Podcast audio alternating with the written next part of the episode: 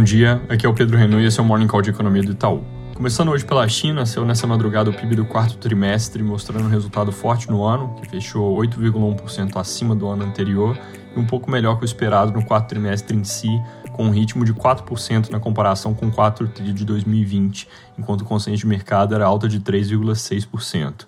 Ainda assim, dá para ver que a atividade foi perdendo tração ao longo do ano. No terceiro tri, por exemplo, esse ritmo que foi 4 agora era 5% ao final de setembro. Dados bem da pontinha, só em dezembro, mostram indústria, investimentos e infraestrutura vindo fortes, mas fraqueza exatamente nos pontos de preocupação que são setor imobiliário e consumo. Nesse contexto, o governo voltou a aumentar o grau de estímulos para a economia, com corte das taxas de juros de curto e médio prazo pela primeira vez desde lá no início da pandemia. Eles também injetaram mais liquidez nos bancos e na quarta-feira agora devem cortar taxas mais de longo prazo para ajudar a reduzir os custos de financiamento imobiliário de olho ali no setor.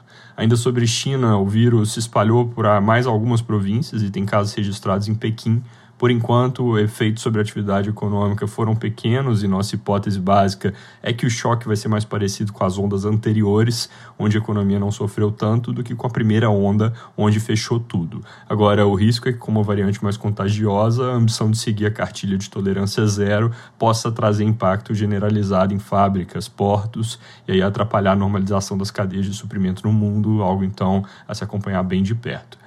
Aproveitando o gancho sobre Covid, na Europa, França, Itália e Espanha parecem os próximos da fila para fazer pico nessa nova onda de Ômicron, depois que o Reino Unido já ficou claro, não só em Londres, mas no resto do território, que a tendência é estabilização. Alemanha, Holanda e Áustria ainda estão mais atrás. Nos Estados Unidos, o pico do país como um todo também parece perto, dado que a proporção de testes positivos segue em queda e as explosões iniciais de Nova York, Flórida e outros já estão em recuo. Hoje lá é feriado de Martin Luther King, então agenda vazia. Aqui no Brasil, a semana vai ser bem vazia em termos de dados. O destaque vai ser a divulgação do IBCBR, que é o indicador de atividade do Banco Central. Ele condensa os números que já saíram e deve vir daqui a pouco mostrando alta de 0,7% em novembro de 2021 contra outubro, ou 0,5% na variação contra novembro de 2020. Isso tanto na nossa projeção quanto no consenso de mercado.